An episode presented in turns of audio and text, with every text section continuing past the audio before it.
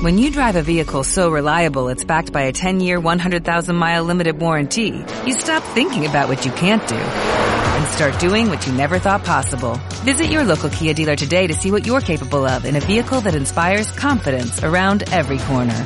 Kia, movement that inspires. Call 800-333-4KIA for details. Always drive safely. Limited inventory available. Warranties include 10-year 100,000-mile powertrain and 5-year 60,000-mile basic. Warranties are limited. See retailer for details. ¿Crees que la caída de hoy es una oportunidad para comprar en bolsa o crees que la caída todavía va a ser mayor en los próximos días? Nicolás López, director de análisis de MG Valores, ¿qué tal? Buenos días. ¿Qué tal? Buenos días. ¿Compramos o esperamos?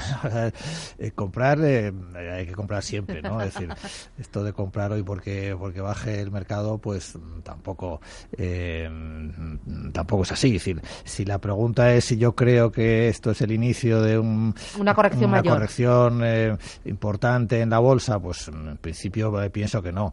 Lo que sí es cierto es que, bueno, en Estados Unidos eh, no sería raro que en algún momento haya una corrección, pues del orden del 5% y que si eso sucede, eh, pues sin duda nos va a afectar. Yo creo que eh, menos que, que, en Estados Unidos. Eh, pienso que los factores que pueden o que aparentemente ayer propiciaron la, caída en Wall Street, que tiene que ver con la subida de tipos, pues aquí no, no, no, se presentan con la misma intensidad y además en parte podríamos compensarla con la subida del dólar y con el buen comportamiento relativo de los bancos. En ese sentido, bueno, yo creo que no, no hay que temer ¿no? en Europa ahora pues a un escenario eh, muy negativo. Ahora, los que afinan mucho ahí en el corto plazo y, y se mueven en, con expectativas de estos pequeños movimientos, pues bueno, pues no, pues no sería raro ¿no? que ahora el mercado corrigiera un, unos días o consolidara unos días, eh, teniendo en cuenta sobre todo la situación en Estados Unidos. Muy bien. 915 33 18 51 publicidad y a la vuelta abrimos las consultas.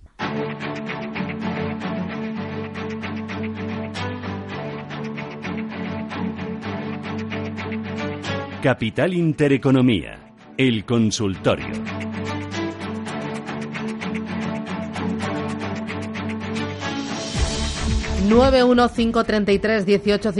Uno. Tenemos ya los primeros WhatsApps de los oyentes que están bueno. ¿Cómo está? Dice don Nicolás. Ahora para comprar Bankia con más seguridad, el precio tiene que volver a 4.35. ¿Lo compraría usted? Para comprar Bankia, vamos Bankia. a ver. Eh, en general, pues eh, yo sí eh, entraría en Bankia. es verdad que los resultados eh, han sorprendido eh, negativamente, pero por factores eh, un poco extraordinarios, ¿no? Porque han sido todos los ajustes en BMN. Fuera de eso, eh, lo que es la, evolución en sí del banco, pues bueno, pues seguimos viendo un poco la, problemática general de, la banca doméstica en España, donde todavía los márgenes pues han estado muy bajos, donde todavía hay caída en, en, volúmenes de crédito y eso, bueno, pues significa que los resultados del año 2017, así en conjunto, pues, pues han sido más bien grises. pero la cuestión cuestión en los bancos más bien pues es un poco hacia dónde vamos, ¿no? Si, realmente estamos llegando a ese punto de inflexión en el que por un lado pues poco a poco habrá una cierta mejora en, los márgenes y por otro lado pues empezaremos también a ver un mejor tono en, los volúmenes de crédito. Eh, la situación del sector inmobiliario en España pues parece positiva, eso va a ayudar a que sigan eh, desinvirtiendo en inmuebles ya que bueno pues la, demanda de hipotecas pues poco a poco vaya mejorando, ¿no? En ese sentido pues creo que eh, en, en, Bankia pues me parece razonable. Eh, respecto al punto de, de entrada, eh, bueno, ahora con, con, este retroceso yo to todavía no veo nada negativo, ¿no? Yo creo la zona de 4.10, eh, que más o menos 4.10, 4.20, que es un poco donde estuvo frenado eh, durante un tiempo, pues sería un poco el primer nivel de soporte, es decir, que yo eh, me arriesgaría eh, a entrar en este punto, ¿no? De, donde estamos ahora, ¿no? 4.17, pues 4.15, 4.10, yo creo que esto es una zona eh, buena de entrada y porque esperar a que supere el, el máximo de, de hace un par de días 4,40 pues es dejarnos ahí casi un 10% en el camino y tampoco nos soluciona gran cosa, ¿no? Porque esos niveles de 4 de 4,40 pues tampoco son en sí mismo una resistencia especialmente significativa, ¿no? En definitiva, pues yo pienso que, eh, que el punto de entrada sería ahora. Enriqueta, ¿qué tal? Buenos días. Hola, guapa, buenos días. Dígame usted. Oye, eh, hoy es de fondos, ¿verdad? No, hoy es de bolsa. Ah, es de acciones. Sí, Yo creía sí. que era de fondos. No, no, fondos es los jueves. La tengo un poco descolocada, ¿eh? Sí. ¿Tiene Sí, acciones o no? Sí, sí, sí. Ah. Mira, eh, te digo dos corriendo. Vale. Ferrovial y Técnicas Reunidas. ¿Las tiene compradas las dos? Sí, eh, sí, las dos y eh, técnicas con pérdidas a compradas a 30 y la otra eh, a 18,84 y estoy ya perdiendo también. A ver que me las analice, a ver lo que le parece, si sigo con ellas, a ver cuál es su opinión. Muy bien, gracias. Vale, guapa, un saludo. hasta Nicolás. Eh, bueno, eh, yo sí seguiría con ellas, ¿no? Es decir, Técnicas Reunidas eh, ha tenido una buena recuperación eh, muy muy intensa en, estas últimas semanas, desde la zona esa de 20, 21 euros a que cayó hasta la zona de 28 y bueno, pues ahora eh, aquí está en una fase de paradita eh, normal, ¿no? Eh, yo creo que la después del, del susto por, digamos, el aviso que hizo sobre los resultados para este año eh, 2018, yo creo que un poco lo, lo que era negativo pues ya está más o menos descontado. Y en general creemos que a lo largo de este año pues va a ir mejorando un poco no la, situación eh, del negocio de técnicas reunidas en, en Medio Oriente que era un poco la, principal preocupación. Es que yo de momento mantendría. Y Ferrovial pues ta- eh, también no Eh, eh, quizás ahora es de esos valores a los que les está afectando un poco la, subida en las rentabilidades de los bonos pero yo creo que en Europa pues eh, estamos muy lejos no de, pensar en, en que va a haber un proceso intenso no de subidas en, en las rentabilidades los tipos de interés no en consecuencia pues yo no veo un riesgo mm, especial no en este tipo de valores como eh, Ferrovial que, pagan eh, un buen dividendo que eso es un, su atractivo eh, principal eh, en consecuencia pues yo mantendría también. Otro de los oyentes dice, ¿es recomendable acudir a la ampliación de Amper? ¿Podrían aportar algo de luz respecto a los movimientos que está haciendo últimamente? Gracias, Miguel Ángel desde Madrid. Pues, pues no demasiada luz, la verdad, eh, eh, puedo aportar. Quisiera Amper es una compañía que, que viene pues de, un proceso de, suspensión de pagos, que eh, está eh, intentando reestructurar su, su situación financiera, eh, salir adelante, pero es una compañía pues eh, de mucho riesgo, ¿no? Donde pues, ha habido cambios eh, en el control de la compañía y donde de momento pues mm, la verdad es que no, eh, yo no veo todavía demasiado claro cuál va a ser el futuro de la compañía, ¿no? Eh, entrar ahora aquí vía derechos, bueno, pues eh, si uno quiere invertir en Amper, eh, pues eh, entrar vía derechos o vía precios no hay mucha diferencia, simplemente calcular un poco los, los precios relativos y ver qué le sale mejor, ¿no? Eh, pero bueno, ahora mismo el, el tono de, de la compañía pues es más bien bajista en el mercado, ¿no? Y eh, aumentar la posición tiene sentido en la medida en que uno quiera promediar un poquito, rebajar el precio de compra, pero ya digo que mi visión de la compañía de momento pues no es especialmente positiva. Mm, dice otro de los oyentes, Santander, las tengo a 5.50. Eh, Miguel de Murcia. Eh, bueno, pues Muy pues bien, muy ¿no? bien y, y- y de momento pues eh, aguantar. ¿no? Eh, bueno, eh, cuando uno lleva ya acumulado ahí un beneficio, eh, es decir, la, la única lógica de, de vender, si salvo que haya algo negativo y en el caso de Santander ahora pues pues no lo veo, sería digamos estratégica, ¿no? Que por su forma de, eh, de invertir, pues él se dedique a, a, bueno a ir tomando beneficios, a ir eh, haciendo inversiones más o menos de corto plazo y, conformándose con, con, con determinados niveles de beneficios. Eh, Santander eh, ahora mismo pues está está fuerte. Eh, yo creo que todavía pues tiene cierto recorrido hasta 6.40, 6.50 si a corto plazo, que de momento pues yo lo mantendría. Seguimos con los oyentes, cinco minutos hasta las 10. Eh, Juan de Cádiz, buenos días. Hola Susana, buenos días. ¿Qué tal todo? Bien, quería hacer una consulta sobre Iberdrola, que la- las tengo co- compradas sobre 6.40 y con esto de los ajustes de estos últimos días la pregunta es si las mantengo o, o las vendo. Iberdrola, muy bien. ¿Algo más? Nada, No. solamente. Y- Gracias. Y, un banco, si es posible, Ay, un banco para entrar. Para entrar. Eh, gracias, suerte. Gracias, buenos Primero, días. Iberdrola. Sí. Bueno, yo desde luego sí las mantendría, ¿no? Eh, en principio a Iberdrola mm, no le afecta demasiado los eh, supuestos cambios regulatorios que va a haber. Eh, algo le afectará porque se supone eh, que la intención eh, es que esto que se va a hacer ahora en el gas, pues también se extienda al sector eléctrico. Pero Iberdrola es una compañía muy diversificada internacionalmente y la parte de su negocio regulado en España, pues es relativamente pe- pequeña respecto al, al total ¿no? del volumen del grupo. Es decir, que yo diría que de las compañías así energéticas en España es la que menos eh, le afectaría ¿no? esos supuestos eh, cambios regulatorios. y, bueno, por lo demás, pues mm, yo creo que Iberdrola ya, ya sabemos lo que nos da, ¿no? Un, buen dividendo, un cierto crecimiento gracias a su diversificación internacional y es una compañía pues defensiva que yo creo que se puede perfectamente tener en cartera. Y después, eh, respecto a los bancos, pues eh, no sé, yo quizás en eh, este momento pues me inclinaría por Santander, ¿no? Sobre todo, ya digo, por esa, también por esa diversificación internacional en un momento en el que yo creo que es que es bueno, ¿no? No estar, no tener demasiado riesgo concentrado en un, en un solo país, ¿no? Para, para los bancos. Muy bien, hacemos paradita y volvemos. Capital Intereconomía más consultorio 91533 1851. Luego tenemos, uff, hoy vamos cargaditos. Desayunos Capital nos va a visitar Antonio Fuentes, director de operaciones de Correos Express. Y ojo, porque tendremos eh, un espacio especial para hablar de.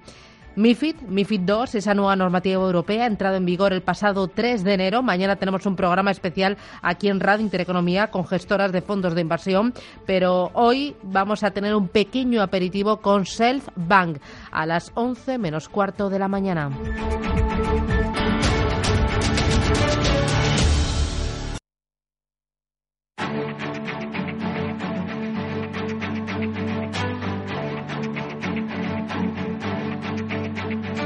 Capital Intereconomía, el consultorio.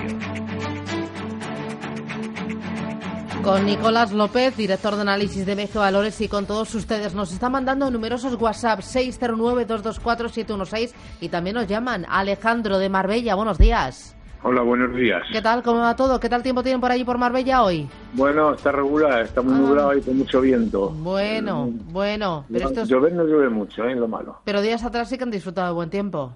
Ya, no, no, pero no hace, no hace frío, pero hace mucho viento. Ah, bueno. ¿Y en su cartera hace frío o no? Está helada. No me diga, no me diga, pero ¿por qué? ¿Qué tiene ahí para que esté helada? A ver si, a ver si con esto de que quiero invertir me, se deshiela. Bueno, a ver, dígame, ¿qué le preocupa? Mm, el Deutsche Bahn si está para entrar en precio o esperar un poco más que baje. Deutsche, vale. ¿Alguna otra cosita? Pues de momento nada más. Gracias. A ver, Deutsche Bank.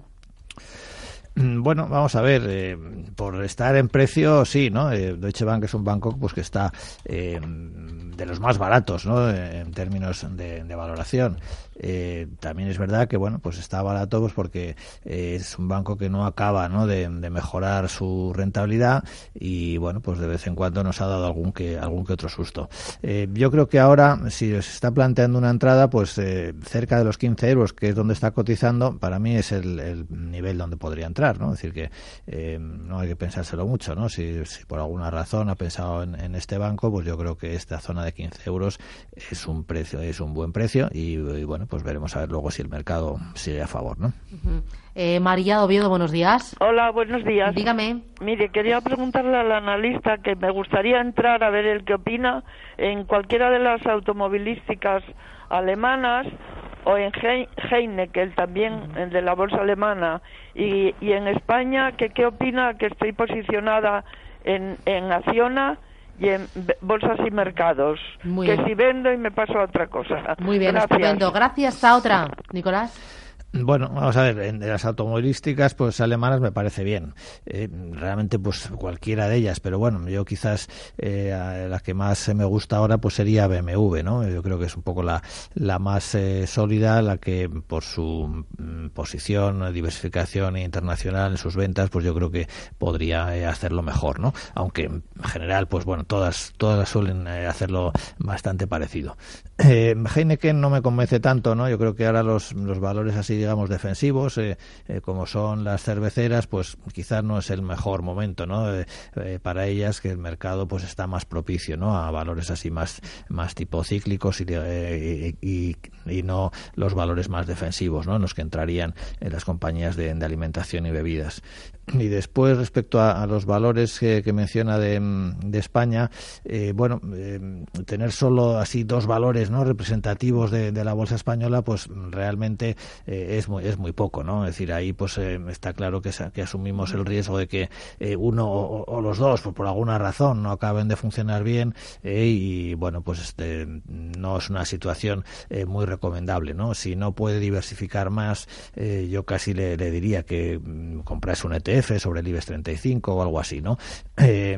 esos dos valores en sí mismos, bueno, yo creo que Acciona a mí sí me convence en este momento, BME no tanto, ¿no? Es decir, que quizás, pues, en todo caso, pues, pues cambiaría eh, BME y quizás en este momento, pues, entraría un banco que pienso que está en mejor situación. Vamos con la última llamada. Rubén Barcelona, ¿qué tal? Buenos días. Hola, buenos días. Dígame. Mire, tenía pensado preguntarle por dos valores, uno español que era Acciona, lo acaba de contestar, por tanto me quedo solo con una del Eurostox, que es uh, Essilor, productos ópticos, que por lo visto presentó buenos resultados y hoy justamente creo que es la que está subiendo más dentro del Eurostox. A ver qué opina para, para entrar en esta empresa. Muy bien, gracias. Gracias. ¿Qué opinas? Bueno, eh, es una empresa que me gusta bastante, ¿no? Esilor, pues efectivamente es un fabricante de lentes, eh, eh, número uno, al menos en Europa, no sé si en a nivel mundial puede haber alguna empresa mayor.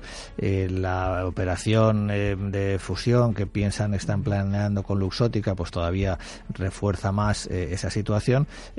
sería una compañía, digamos, de, de crecimiento, una compañía enfocada al crecimiento a largo plazo y, bueno, que en los últimos meses, pues hasta un tono más bien de, consolidación, pues yo creo que es un valor eh, para tener a largo plazo. Muy bien. Nicolás López, director de análisis de MG Valores, gracias por ayudarnos y por darnos estos consejos. Que tengas feliz semana. Pues gracias. Muchas gracias, igualmente.